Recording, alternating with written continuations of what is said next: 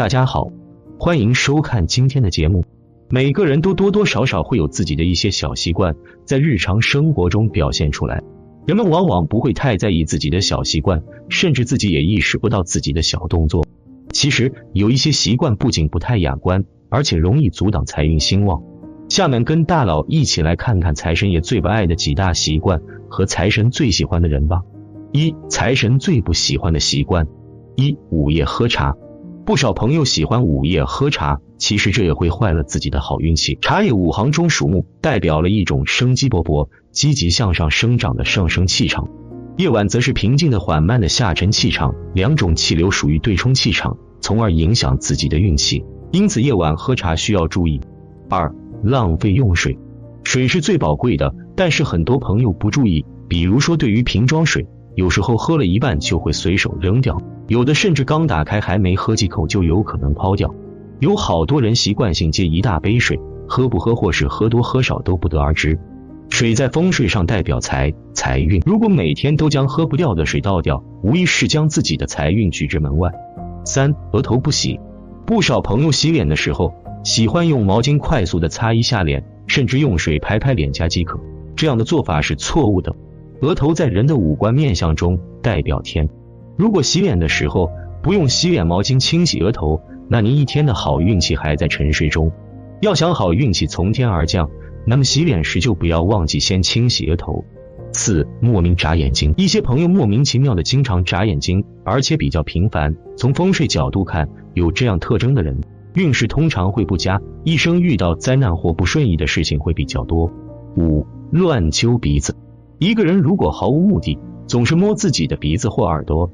从风水的角度来看，说明这个人容易漏财或者漏情感，需要引起自己和配偶恋人的重视。六，乱吐口水，一些朋友出于习惯乱吐口水，从风水角度来看，这就意味着钱财难聚。胃理学认为，人要有正能量，要流气才能留财。风水上就是藏风纳气，吐口水则表示把财气都吐掉，运势也会不好。七，习惯咬下唇。不论男女，只要你习惯咬下唇，从胃理学角度看，做人容易不忠诚，给人诚信不足，说到做不到的印象，这对运势会很不利。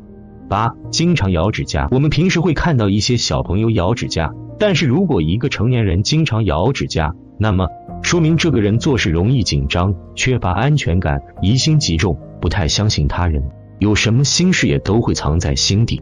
从而很容易就影响到了自己的运势等方面，尤其是财运和情感更是如此。九抖脚摇腿，不少男女抖脚摇腿。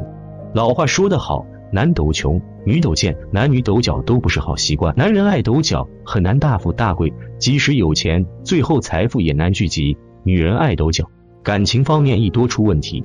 十贴脚走路，不论男女，正常走路应是整个脚踏出去，而不少朋友走路时脚蹬不着地。姿态看上去只用前脚走路，后脚蹬不用力。古相学上，此种人被视为凶相，做事有头无尾，做事情不易成功，难有成就，并常有意外。十一，行走不看路，不少朋友走路不看脚下，不知道回避路面上的排水窨井，长期以往，其实无形中已经将晦气、污气积于一身。正常情况下，窨井盖下都是污水和垃圾等等。每次走在污水和垃圾上，人的好运气自然会受到损伤。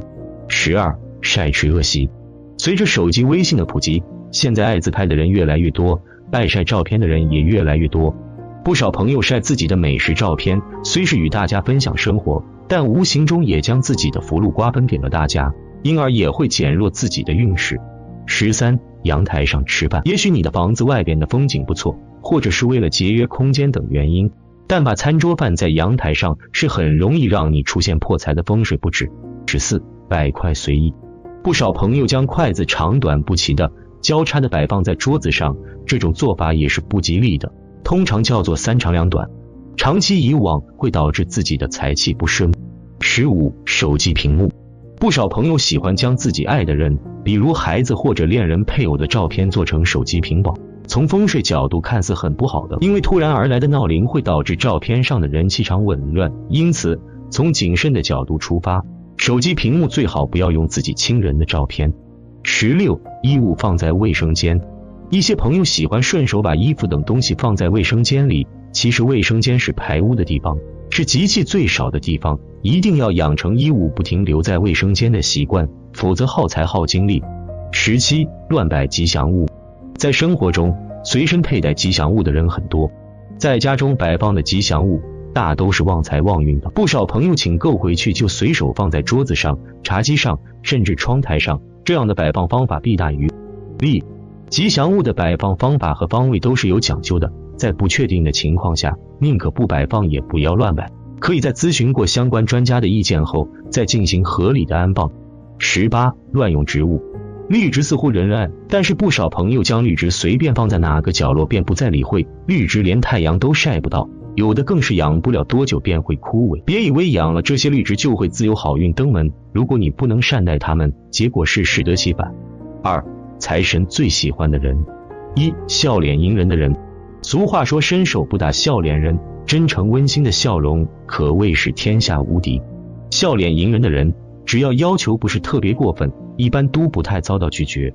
这样的人做生意经商，自然比一脸寒冰的人收益要好得多。而发自内心的笑容，更可以传递一种正能量，让与之接触的人心情也好很多，形成一种祥和的气场。财神特别愿意光顾。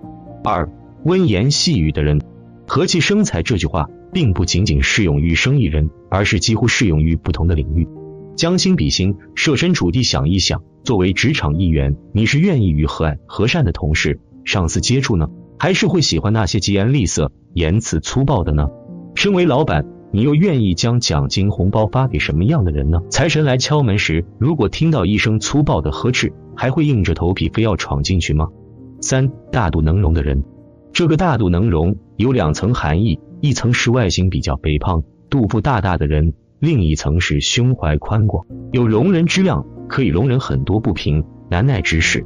现实中也不乏这样的人，穷的时候倒还没什么，有钱了反而无福消受，生病意外，不定有什么坏事等着呢。有容乃大，心态的平和，愿意助人的人，更有接受容纳财神爷恩赐的福气。四对金钱有强烈追求的人，正所谓求人得人，财神眷顾谁，也得这人愿意接受这种眷顾才行。即便天上掉个大钱包，也懒得弯腰捡起来的人，财神爷也是懒得理的。而那些对金钱有着强烈渴望，把很大心思、精力用在如何赚钱的人，对财神特别恭敬，财神自然也会特别留意一些。如果他们再能存好心、做好事的话，就会得到财神爷的特别眷顾。五。精打细算的人，经常有人抱怨老板小气抠门，殊不知这也是老板之所以成为老板的原因之一。正是长期一贯的精打细算，才让这些人有了比一般人多的财富积累。创业难，守成更难。很多成功的富豪，因为自己亲身经历了财富积累过程，深知金钱来之不易的道理，即便已经拥有了很多财富，也还是会精打细算，不会浪费奢靡，财富越来越多，被人们称之为财神爷。先天命里已定，我们无法更改，何不改变自己的行为举止，获得财神爷更多的眷顾呢？好啦，今天的分享就到这里，愿您时时心清静，日日是吉祥，期待下次与您的分享。